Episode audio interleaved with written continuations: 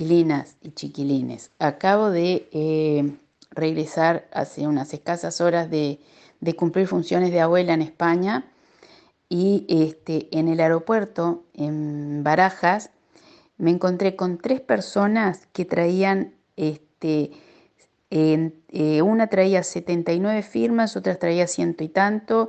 Yo no traje firmas porque ya todas las que, las que yo podía juntar ya habían llegado acá este, y, otro que traía como 300 firmas, ¿está?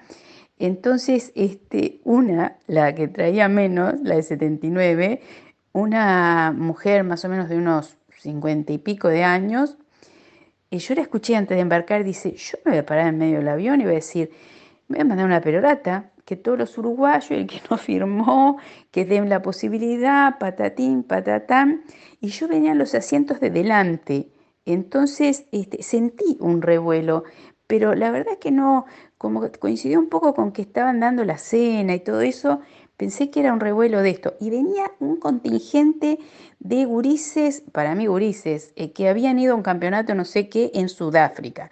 Que imagínate que todo lo demás nos poníamos tapaboca, mire tapaboca, mire tapaboca, porque eran como, como 50 y la madre, que en España no lo dejaron bajar y estuvieron en tránsito ahí.